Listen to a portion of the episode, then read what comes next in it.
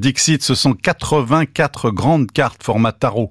Elles sont toutes illustrées différemment et transportent immédiatement dans l'imaginaire celui qui les regarde. La fabrique des jeux. L'un des joueurs est le compteur. Il choisit une carte parmi les six qu'il a en main, puis énonce un indice en rapport avec cette carte. Cela peut être un ou plusieurs mots.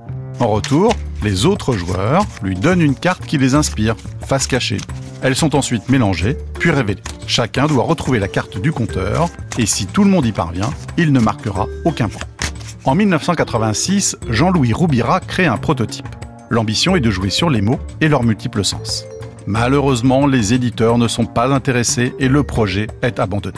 Il faut attendre 2002 pour qu'une évidence traverse l'esprit de ce pédopsychiatre passionné d'illustration et d'affiches. Il réalise que même dans un jeu, les images sont plus immédiates que les mots.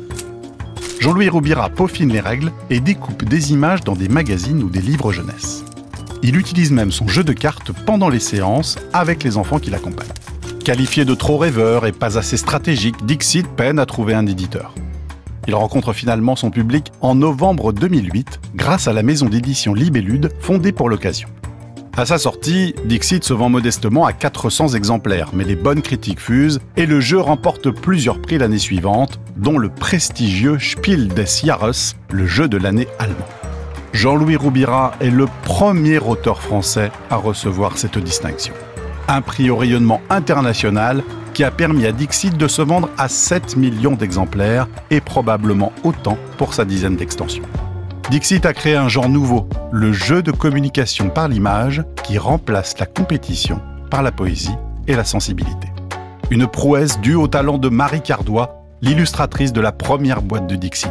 Aujourd'hui, il existe plus de 1000 cartes différentes. La fabrique des jeux, l'anecdote. Jean-Louis Roubira intervient toujours dans un centre thérapeutique pour adolescents et chaque année, il imagine la composition des futures cartes de Dixit. Des cartes qui sont connues et régulièrement utilisées par les professionnels du secteur médico-social pour accompagner leurs patients. Le sous-titre inscrit sur la boîte de jeu était donc vrai. Une image vaut mille mots.